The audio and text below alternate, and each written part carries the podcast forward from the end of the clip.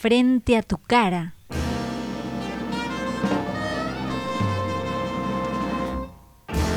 Ubicado estratégicamente para que lo veas. Un mensaje claro y contundente. Informativo y desalentador. Necesario y preventivo. Y gratis. Amado por algunos, despreciado por otros, etiquetado frontal. Un podcast sobre filosofía y política por León Donaruma para la Radio Invisible. Sean todos muy bienvenidos a este, el primer episodio de Etiquetado Frontal, un podcast sobre filosofía y política producido especialmente para la radio Invisible. Mi nombre es León Donaruma y doy formalmente por inaugurado este nuevo espacio sonoro donde intentaremos debatir ideas y enfoques de la realidad. Este espacio me surge como una necesidad creciente que estaba buscando cómo materializarse y que finalmente encontró este formato como medio la radioinvisible.blogspot.com, transmitiendo desde la nave del Capitán Beto. Estamos viviendo una época histórica muy complicada en la Argentina. Hace una semana que asumió la presidencia un gobierno neoliberal y ya estamos sintiendo los primeros golpes del brutal ajuste económico que tiene como objetivo oprimir al pueblo, empobrecerlo, despojarlo de los bienes conquistados dejar el terreno liberado para que otra vez los mismos de siempre se la lleven en pala al extranjero, vacíen al país de sus recursos, se la rifen toda y desaparezcan por unos años, hasta que la memoria colectiva vuelva a fallar y arremetan otra vez con las viejas políticas extractivistas disfrazadas de novedosas soluciones necesarias. En este contexto, con una devaluación aterradora que generaron en esta primera semana de gobierno que hizo subir los precios más del 100% en solamente horas, es que decido encarar etiquetado frontal. Porque detrás de esta calamidad que nos imponen hay un concepto, hay un devenir de ideas que se arrastran desde lo profundo de la historia y que se conjugan con las nuevas tecnologías para dar forma al sistema opresor y perfeccionado en el cual vivimos. Y nos desquitamos desenmascarando los procesos que gestan y le dan marco teórico a las brutalidades económicas y sociales que nos imponen. Invisibles y comprometidos. Este programa es un podcast es mi primer podcast, lo cual significa un nuevo desafío para mí, una nueva manera de hacer las cosas, otros procedimientos y otra dinámica. Tengo la certidumbre de que el resultado será favorable y como siempre, la mejor manera de seguir adelante son los comentarios de los oyentes, ya sea para criticar o elogiar. Cualquier cosa es mejor que gritar en el vacío. Este episodio se llama La crisis de la libertad y está inspirado en el libro Psicopolítica del escritor surcoreano Byung-Chul Han, quien lo publicó en 2013. La lectura de este libro, o más bien de este librito, ya que apenas llega a las 100 páginas y es de fácil lectura, me envalentonó en profundizar mi visión de la sociedad y el sistema actuales. He encontrado en la lectura de Psicopolítica un reflejo de mis pensamientos e incluso un despliegue de conceptos e historias que yo desconocía y que nutrieron aún más mi propio sistema filosófico. La explotación de la libertad. El candidato neoliberal llegó a la presidencia gracias, entre otras absurdidades, a un discurso enfatizador de la libertad. De hecho, su partido político se llama La Libertad Avanza, y su movimiento político libertario. Este manoseo del concepto de libertad prendió favorablemente en muchas personas que creyeron que sus libertades individuales están cercenadas y que este personaje, que hasta hace poco blandía motosierras y gritaba por TikTok, les devolvería aquellas libertades perdidas. Lo curioso del asunto es que si uno escucha los reclamos de sus votantes, estas libertades raramente son comunales o colectivas, sino que son profundamente subjetivas.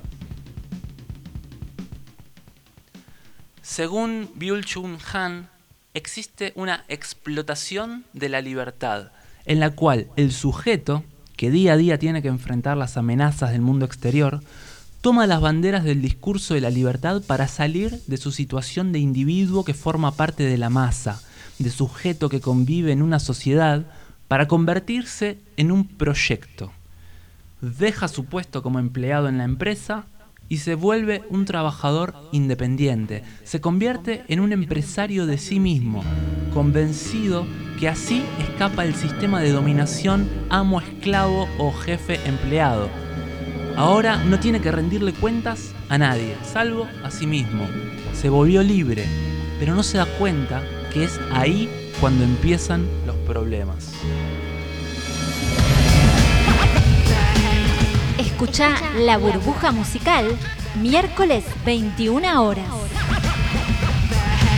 El individuo que ahora es libre, que es autónomo, que es jefe y dueño de sí mismo, se encuentra plasmando las relaciones de poder de las que cree haber escapado en sí mismo. Él es su jefe y su esclavo al mismo tiempo. Las relaciones sociales de producción se debaten ahora dentro de una persona. Es inevitable entonces que el individuo busque formas de optimizar y rendir al máximo, ya que siempre se está vigilando a sí mismo. No puede escapar al ojo del amo que todo lo sabe y todo lo ve. Si la persona quiere triunfar en su emprendimiento, en su propio proyecto, tiene que trabajar, y como la autovigilancia acontece las 24 horas del día, entonces su actividad laboral se empieza a tomar y acaparar sus momentos libres, sus momentos de ocio, lo que lo lleva a una maraña en la cual vida y trabajo están interrelacionados y ya no es posible separarlos, llegando a la conclusión de que este hombre libre trabaja todo el día. Como este individuo libre trabaja todo el día y en su vida todo es trabajo, incluso sus relaciones, sus amistades tienen una finalidad específica. No se puede dar el lujo de perder el tiempo. Cualquier juntada con un amigo es un momento para seguir haciendo negocios, probablemente con otro individuo que está trabajando las 24 horas del día. Voy a citar a Karl Marx, según lo citó también Byung-Chul Han en su libro Psicopolítica. Solamente dentro de la comunidad con otros, todo individuo tiene los medios necesarios para desarrollar sus dotes en todos los sentidos. Solamente dentro de la comunidad es posible la libertad personal. Es irónico entonces que quienes claman por ser libres se conviertan en esclavos de sí mismos, alejados de la comunidad y encerrados en sus propios proyectos. Esta lógica es lo que según Byung-Chul Han hace funcionar al capitalismo actual, el modelo de producción del siglo XX, encerrado y funcionando a pleno dentro de la psique de cada uno de nosotros, y un sistema que se encarga de enfatizar y aislar cada vez más a los individuos, para alejarlos de la comunidad y para que generen cada vez más capital, que a su vez ese capital compita en el libre mercado con otros capitales generando así la reproducción de los capitales en una espiral en la cual el ser humano ve absorbida su libertad en pos de trabajar para alimentar al capital. Y eso es lo que Byung-Chul Han llama psicopolítica. Etiquetado frontal, primer episodio. La dictadura del capital. El neoliberalismo es el sistema político que evolucionó del capitalismo tradicional y que se perfecciona día a día para someter a las comunidades en su lógica de producción en la cual el trabajador se convierte en empresario, explotándose a sí mismo y volcando las relaciones de poder tradicionales dentro de sí, en su propia persona, dando lugar incluso a la lucha de clases entre patrón y obrero dentro de su psique, lo que provoca un creciente número de personas víctimas de depresión y frustración. Es que al ser empleados de nosotros mismos, a la vez que nuestros propios jefes, si el negocio, si el emprendimiento que llevamos adelante no funciona, nos culpamos a nosotros por la falla.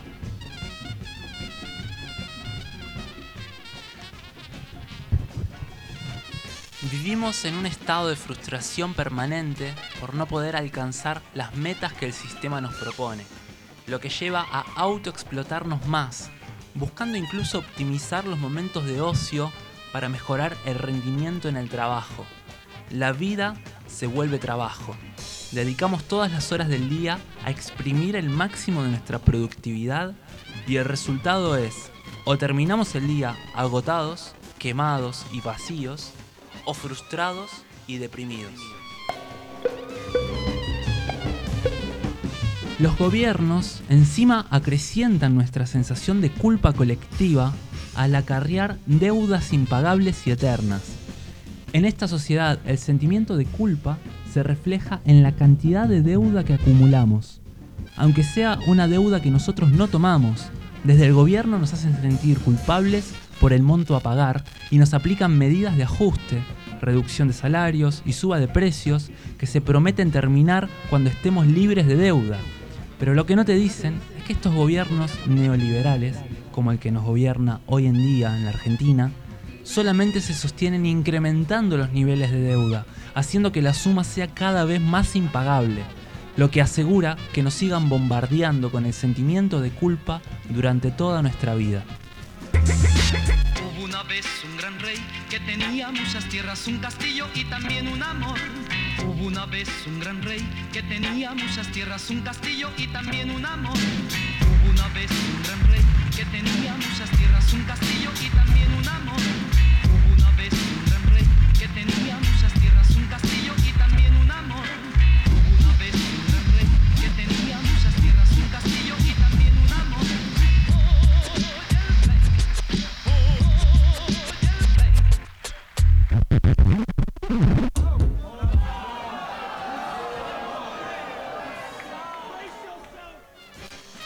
De la transparencia. Vivimos en una época donde todo se transforma en datos. Generamos una cantidad enorme de datos durante nuestra existencia, ya sea la cantidad de imágenes, videos, textos, documentos que subimos o compartimos en Internet, nuestros perfiles en las redes sociales, trámites, compras online, búsquedas, todo genera datos. Y la gran mayoría de estos datos son un tesoro muy preciado para las empresas que buscan el perfil indicado de consumidor para acercarles sus productos, o los partidos políticos que hacen llegar sus mensajes dirigidos a sus posibles votantes. Este entretejido fenomenal de datos es conocido como macrodatos o en inglés Big Data.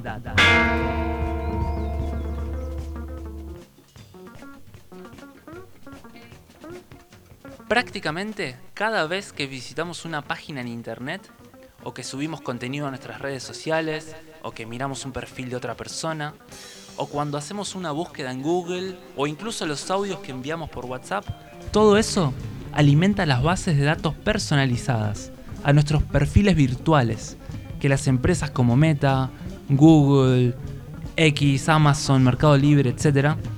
Todas esas empresas tienen perfiles de datos con nuestra persona.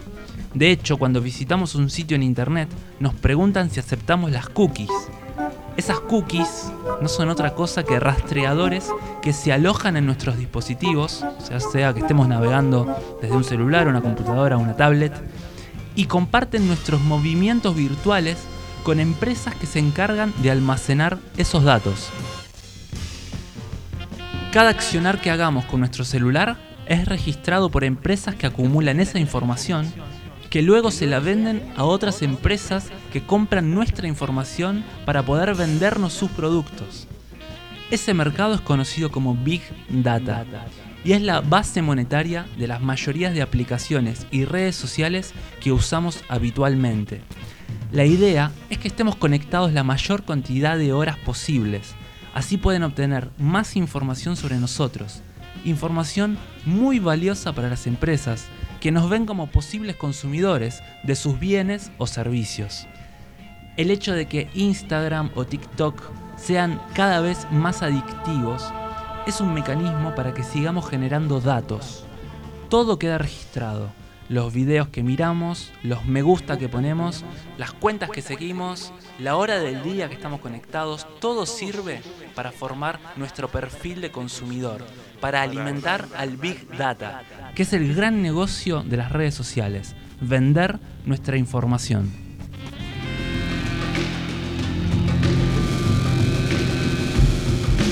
Byung-Chul Han nació en Seúl en 1959. Estudió filosofía en la Universidad de Friburgo y literatura alemana y teología en la Universidad de Múnich. Este episodio es un homenaje a su libro Psicopolítica. A su vez, se nos pide que seamos cada vez más transparentes en nuestros perfiles virtuales. Hoy lo que más visualizaciones genera es ver personas actuando con normalidad, individuos que se muestran tal como son, que nos abren la intimidad de su vida, que son transparentes. Los youtubers son un ejemplo de esto. Nos atraen los mensajes de individuos que nos cuentan y nos muestran su intimidad, que no tienen secretos, que son genuinos, que si te los encontrás en la calle son iguales a como los vemos en la pantalla.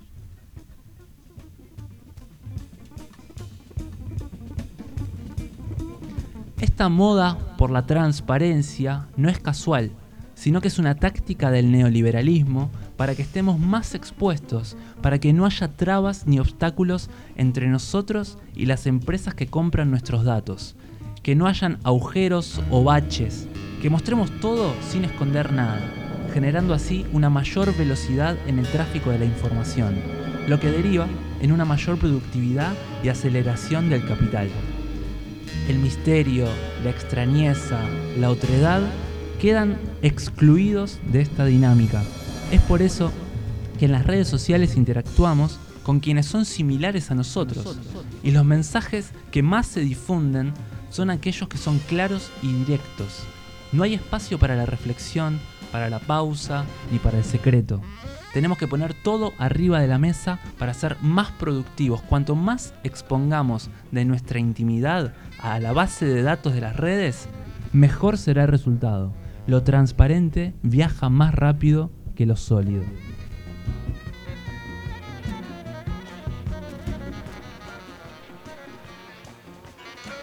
El otro siempre supone un espacio de conflicto. Cuantas menos cosas tengamos en común con esa persona, podríamos tener más posibilidades de conflicto. Las relaciones humanas crecen cuando a pesar de las diferencias con el otro, podemos profundizar en la relación acentuando nuestras afinidades y en el mejor de los casos, aprendiendo de nuestras diferencias, situarnos en el lugar del otro y que nos ayude a reflexionar por qué dice lo que dice y por qué piensa lo que piensa que aunque eso no implique que adoptemos como propias sus verdades, por lo menos habremos avanzado en humanidad si comprendemos su punto de vista y podemos entablar una conversación o generar un afecto sin que esas diferencias inunden nuestra percepción. Grabado en el estudio Garage, Villa de las Rosas, tras la Sierra, Córdoba, Argentina, diciembre de 2023.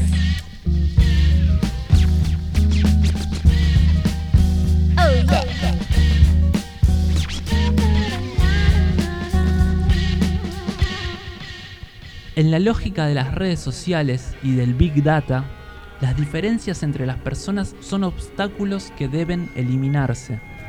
Si nosotros hemos puesto muchos me gusta a publicaciones que apoyan al partido político azul, entonces veremos cada vez más publicaciones relacionadas favorablemente a ese partido.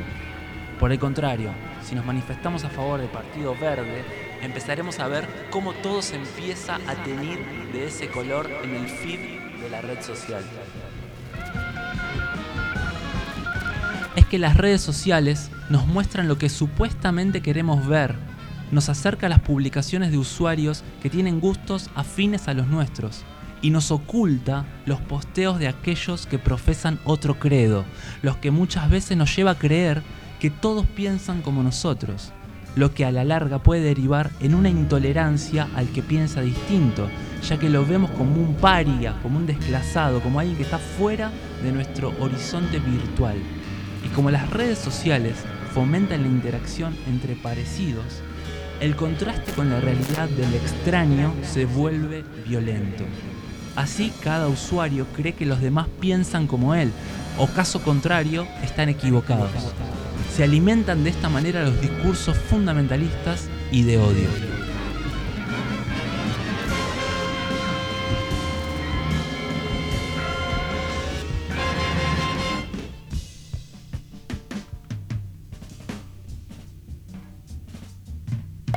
Los convierten en consumidores a tiempo completo.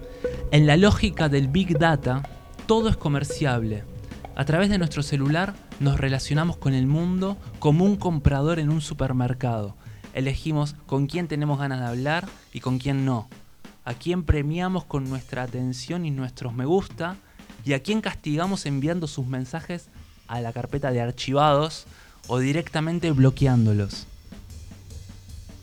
Cuando nos despertamos, lo primero que hacemos es ver el celular.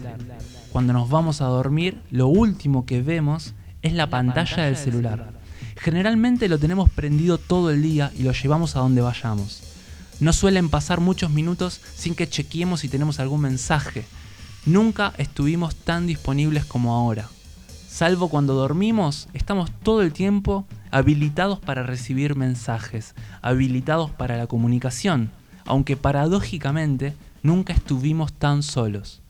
La cantidad de personas que sufren soledad es abrumadora, lo que lleva a llenar nuestro tiempo viendo la pantalla del celular, consumiendo productos que nos hagan sentir bien, conectándonos con personas de todo el mundo, aunque en el proceso estemos solos frente a una pantalla.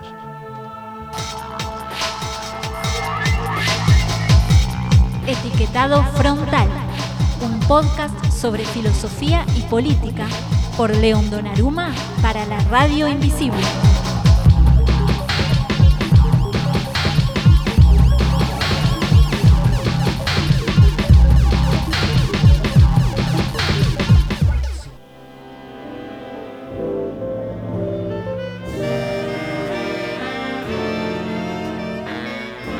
Bueno, hemos llegado al final de este primer episodio de Etiquetado Frontal. Muchísimas gracias y felicitaciones a ustedes por haber llegado hasta este punto, hasta el mismísimo final del capítulo. Este fue el primer capítulo, la verdad que fue toda una experiencia nueva para mí, un trabajo de edición y bueno, una nueva modalidad diferente a la que estaba acostumbrado. Así que creo que he aprendido bastante acá usando el Audacity fue grabado y editado íntegramente en el estudio Garage para la radio Invisible, aquí en Villa de las Rosas. Nos seguiremos escuchando, nos seguiremos conectando. Espero sus críticas y sus comentarios para seguir trabajando en el próximo episodio de Etiquetado Frontal. Les mando un gran abrazo, ojalá que tengan un muy buen año. Sean felices, amen y que se diviertan también. Un abrazo grande. Gracias.